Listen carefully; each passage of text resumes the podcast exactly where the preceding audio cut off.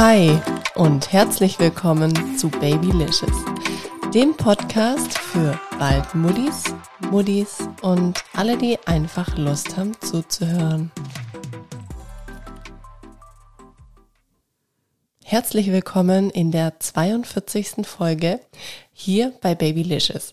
Schön, dass du heute wieder mitzuhörst in dieser neuen Folge. Ja, ich habe es ja schon die letzte Folge angekündigt gehabt und für alle die, die es nicht gehört haben, ich werde euch heute etwas über den Organultraschall, über die Feindiagnostik erzählen, über den Termin, den ich genau vor einer Woche hatte. Bei diesem Termin wurde auch das Geschlecht verraten. Das heißt, auch in dieser Folge gibt's das Outing von mir für euch.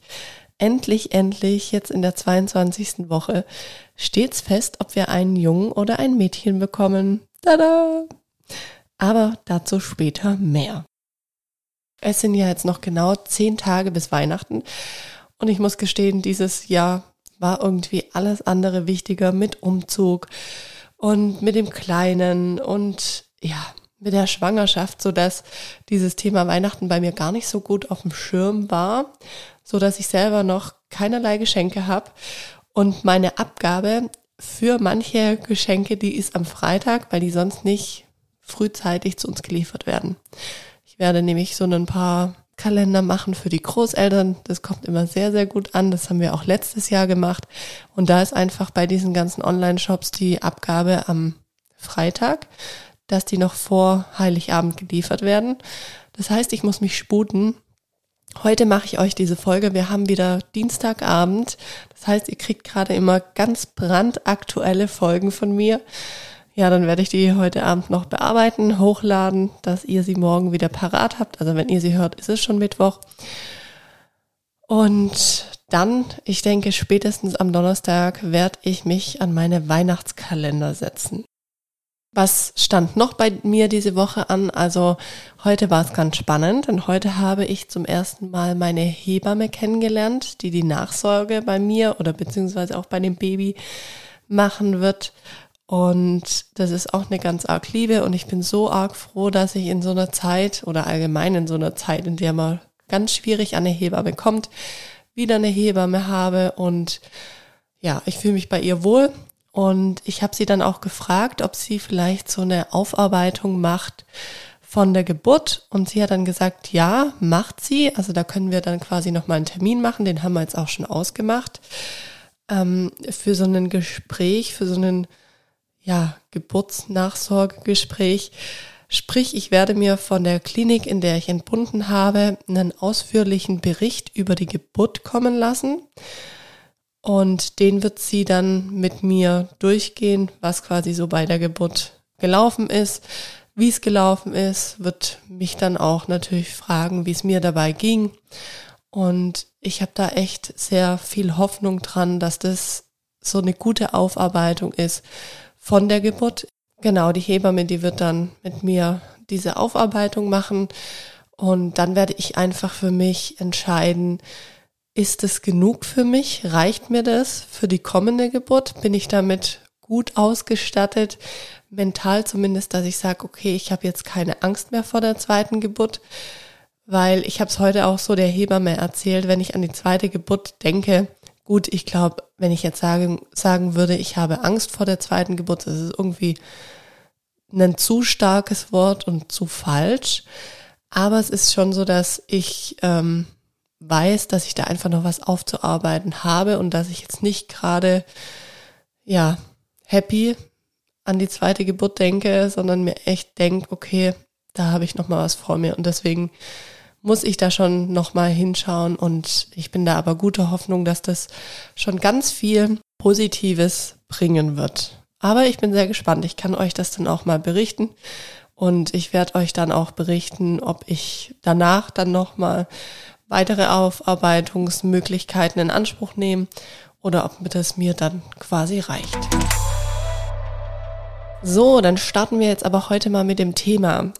Ich habe euch ja gesagt, ich nehme euch mit in dieses Thema Organultraschall und Feindiagnostik. Also mal schon mal vorab. Wann wird die Feindiagnostik durchgeführt oder auch dieser Organultraschall?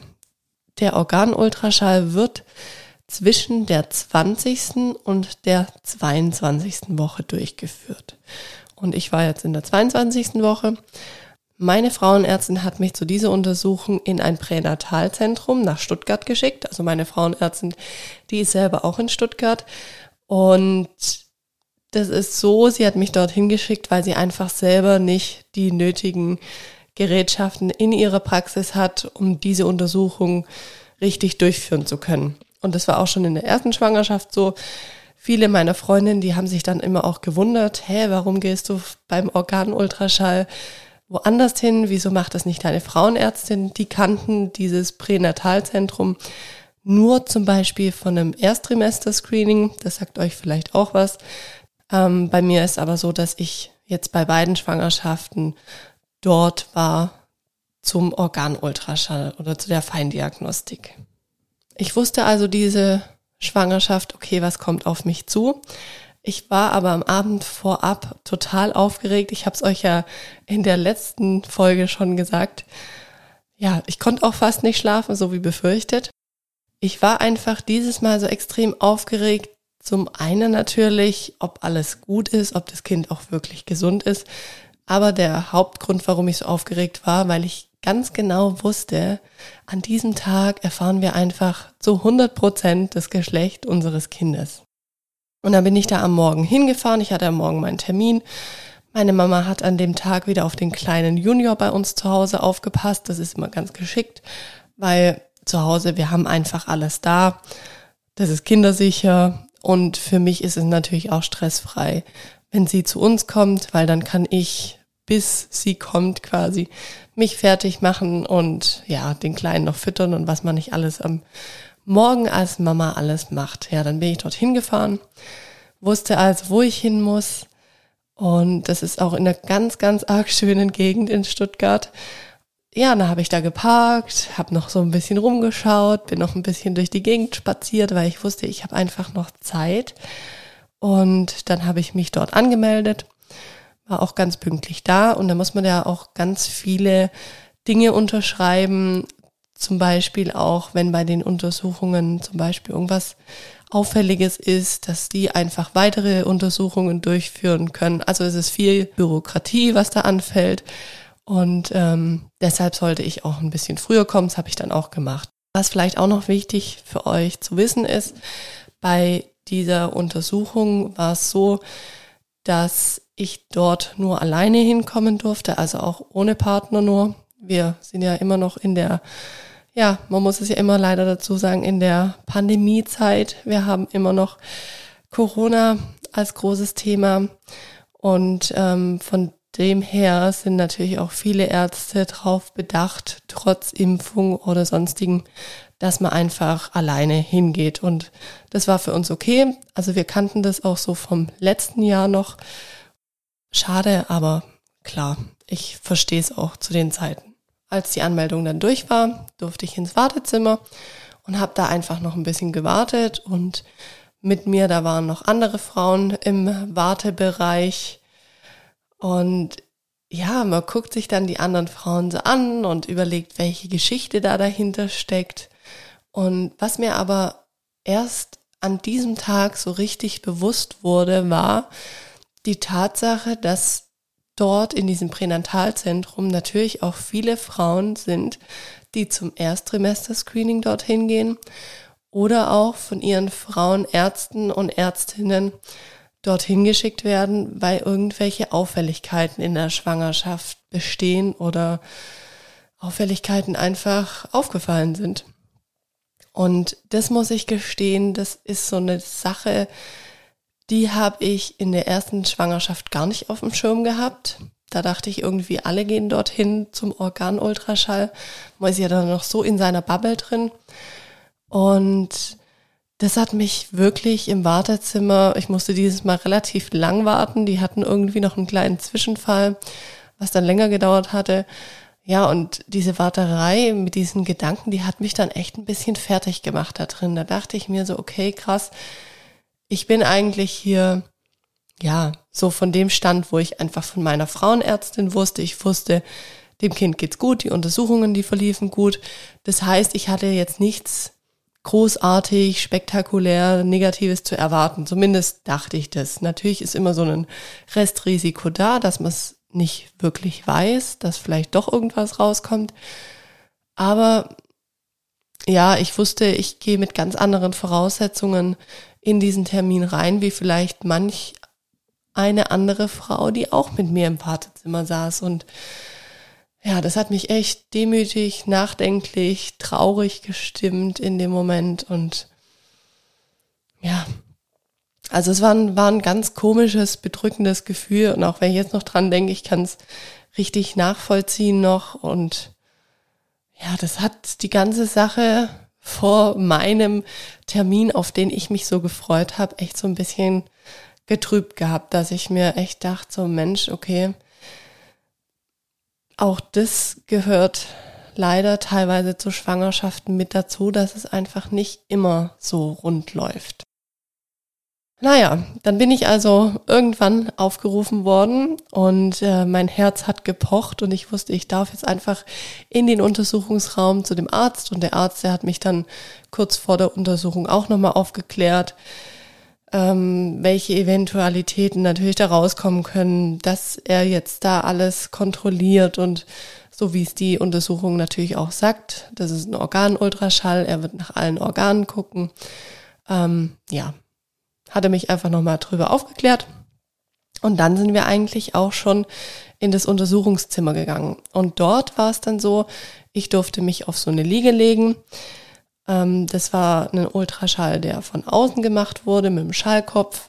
Und ich habe dann unser Baby ganz groß auf einem riesen Bildschirm gesehen, der an der Wand hing. Und er hatte quasi vor sich nochmal seinen Bildschirm, also sein Untersuchungsgerät mit Bildschirm. Und äh, ja, das war aber echt richtig schön. Das weiß ich auch noch von der letzten Untersuchung. Das ist einfach nochmal was ganz Besonderes, wenn man das Kind dann ja auf so einem großen Bildschirm sehen darf. Und der Arzt, der hat es auch ganz toll gemacht. Der hat mich da ganz toll durchgeführt. Also es ist so, dass das eine systematische Untersuchung ist, bei der alle einsehbaren Organsysteme ja, des Babys ähm, angeschaut werden. Da guckt man, dass es eine normale und zeitgerechte Entwicklung hat, das Baby.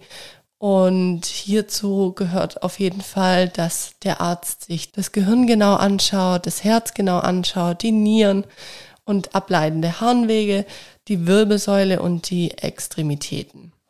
Es ist so, dass die Entwicklung des ungeborenen Kindes ist bei 90 Prozent der Schwangerschaften unauffällig, was bei den Eltern natürlich zu großer ja, Beruhigung führt und ähm, glücklicherweise war es auch bei uns so.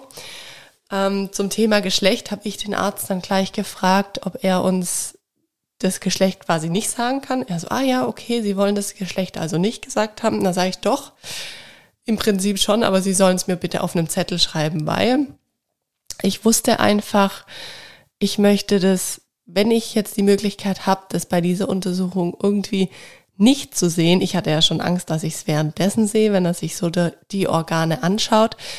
Ähm, aber dadurch, dass ich das ihm einfach vorab gesagt habe, dass ich das nicht wissen möchte erstmal und dass er es mir auf einen Zettel schreibt, so dass ich es dann am Abend mit Henning zusammen lüften kann, das Geheimnis, war das ganz toll und er hat da echt sehr, sehr gut mitgespielt, weil als er dann sich quasi das Geschlechtsorgan angeschaut hat, hat er gesagt, so, jetzt gucken Sie mal bitte weg. Und dann hat er so ein bisschen da rumgeschallt und geschaut und sagt, mm okay, Sie dürfen dann wieder schauen. Und ähm, ich habe tatsächlich während der Untersuchung nichts weiter gesehen. Also er hat es wirklich gut gemacht. Ich dachte mir dann als Arzt, es kann ja ganz schnell mal passieren, wenn es zum Beispiel ein Junge ist zum Beispiel, dass man sehr schnell das Geschlecht dann doch sieht, aber er ist so geschickt mit dem Schallkopf umgegangen, und mit seiner Untersuchung fortgefahren, dass ich wirklich nichts weiter erkennen konnte. Während der Untersuchung, da schaut man auch nach der Fruchtwassermenge, nach dem Sitz und der Struktur des Mutterkuchens, also der Plazenta. und man schaut, wie der Gebärmutterhals aussieht. Bei mir ist es zum Beispiel so, das kam jetzt bei dieser Untersuchung raus, ich habe eine Vorderwandplazenta. Somit ähm, war das jetzt nicht untypisch. Ich glaube, ich habe das euch noch nicht erzählt gehabt, aber ich habe tatsächlich für das, dass ich das zweite Baby in mir trage, das sehr spät erst bemerkt. Also so von den Tritten, von den Bewegungen dachte ich manchmal so, Mensch, ich müsste es doch eigentlich als Zweitmama schon längst spüren. Und es war einfach lange nicht der Fall. Mittlerweile, da spüre ich es kräftig. Ähm, aber das kann gut damit zusammenhängen, dass die Plazenta einfach vorne ist und das Baby da deutlich fester treten muss, dass ich es so richtig merke. Dann gibt's bei dieser Untersuchung noch die 3D- und 4D-Sonographie. Das stellt eine Erweiterung der herkömmlichen Ultraschalltechnik dar. Hier werden dann nicht nur die Schnittbilder, sondern auch Bildvolumen genommen. Das heißt, man kann das Baby wirklich in 3D sehen. Aber aufgrund der Vorderwandplazenta war das bei mir auch nicht ganz so einfach. Und es kam eher so ein, ja, verschwommeneres Bild raus, ein zerdrücktes Bild, weil das Baby total nah an der Plazenta lag, so dass es manchmal fast unheimlich eher aussah als jetzt schön. Und ähm, Klar, auf der einen Seite kann man sich sagen, schade, auf der anderen Seite finde ich es aber auch okay. Ich lasse mich einfach überraschen und schaue mir mein Baby an, wenn es dann auf der Welt ist. Und ähm, ja, bei manchen kommen da ganz tolle 3D-Bilder raus, aber bei unserem Sohnemann war das damals schon nicht ganz so einfach. Und jetzt bei Baby Nummer zwei ist es auch nicht ganz so einfach gewesen. Von dem her ist für mich fein. Ich habe dann auch noch Henning gefragt, was er so zu dem Thema Organultraschall gesagt hat, ob er da traurig war, dass er nicht mit dabei war. Er hat gemeint, nee, er war nicht traurig, es war für ihn okay, es war für ihn ja eigentlich auch schon fast abzusehen, dadurch, dass er im letzten Jahr eigentlich auch zu keiner Untersuchung mit durfte, dass es dieses Jahr wieder gleich aussieht.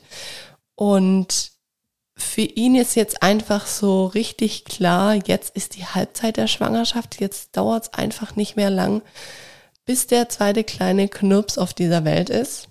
Das ist so ein großer Meilenstein, der jetzt schon geschafft ist und er sagte auch, er hatte auch nie Angst, dass vielleicht bei dieser Untersuchung irgendwas Negatives rauskommt, sondern er hatte da immer ein gutes Gefühl.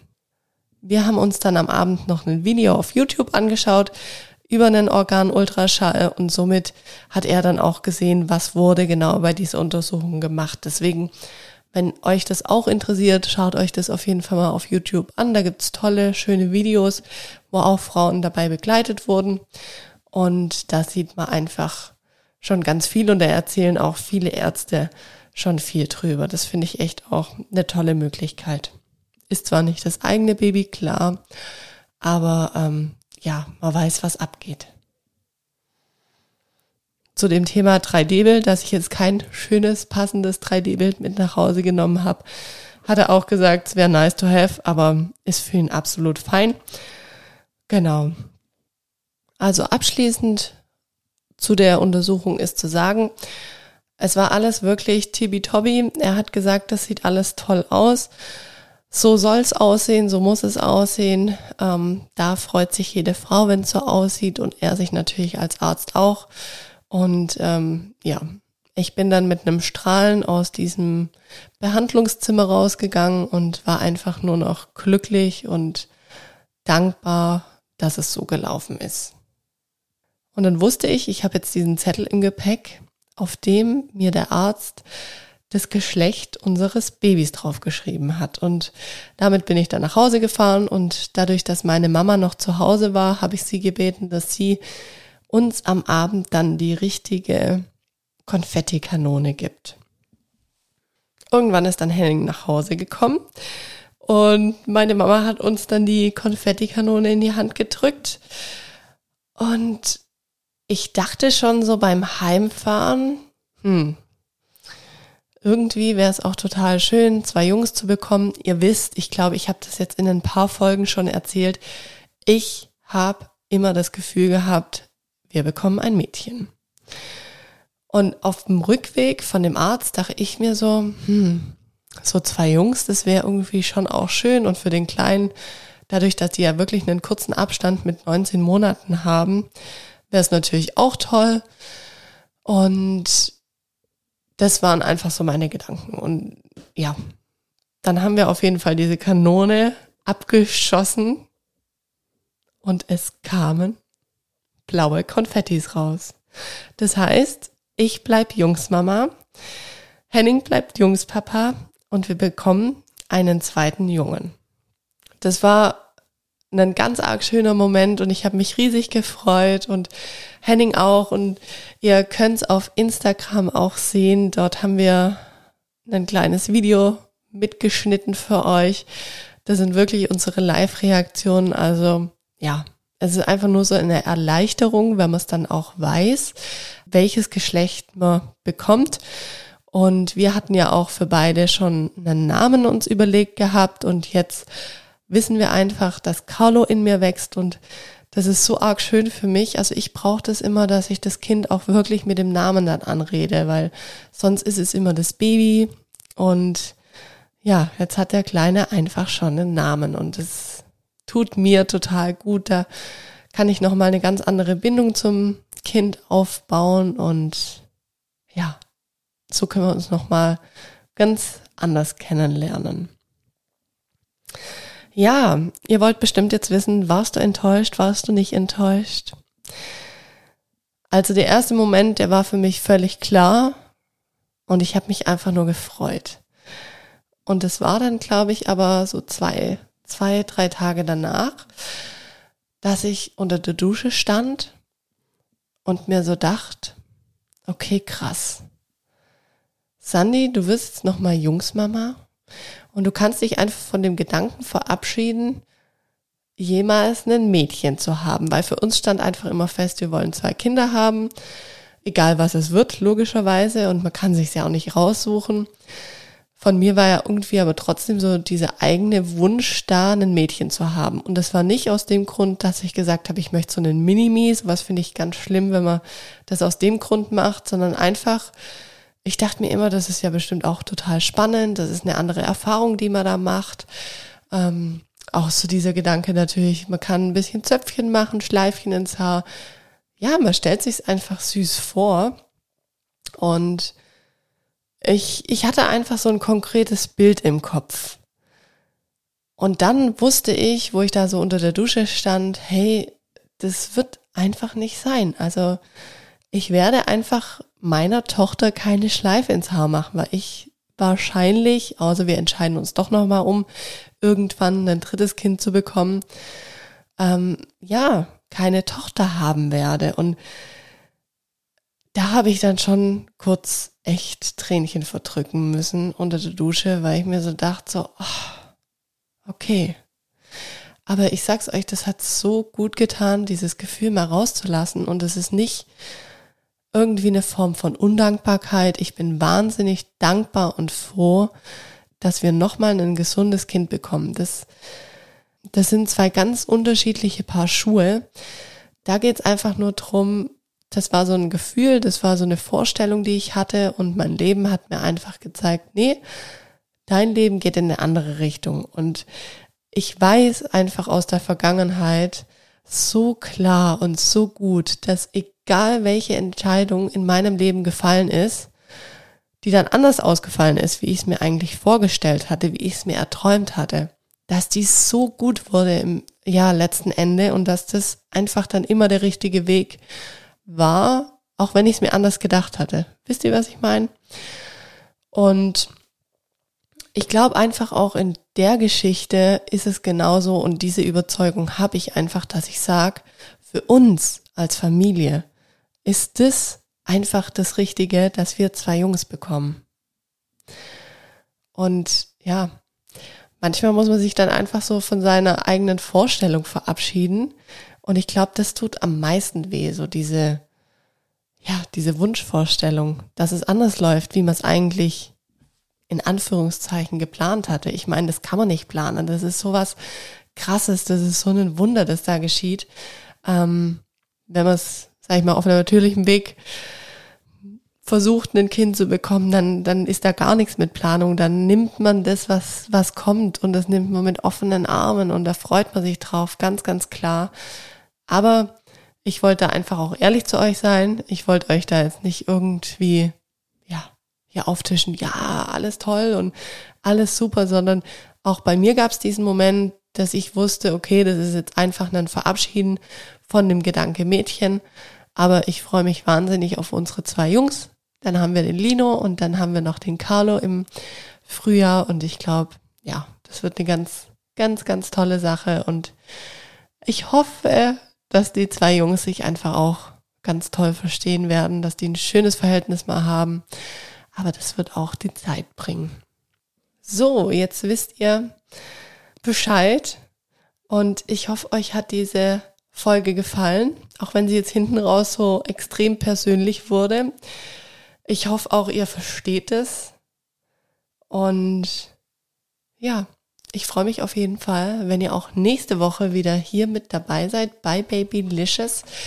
Ich freue mich, wenn ihr auf meinem Etsy-Shop vorbeischaut, der in den Show Notes verlinkt ist. Ich freue mich wahnsinnig, wenn ihr mir auf Instagram folgt und schreibt. Und wenn ihr mir dann noch eine Bewertung auf Apple Podcasts da lasst, dann flippe ich aus. Ja, teilt auch gerne diesen Podcast mit anderen Muddis, wo ihr sagt, hey, das könnte denen auch gefallen.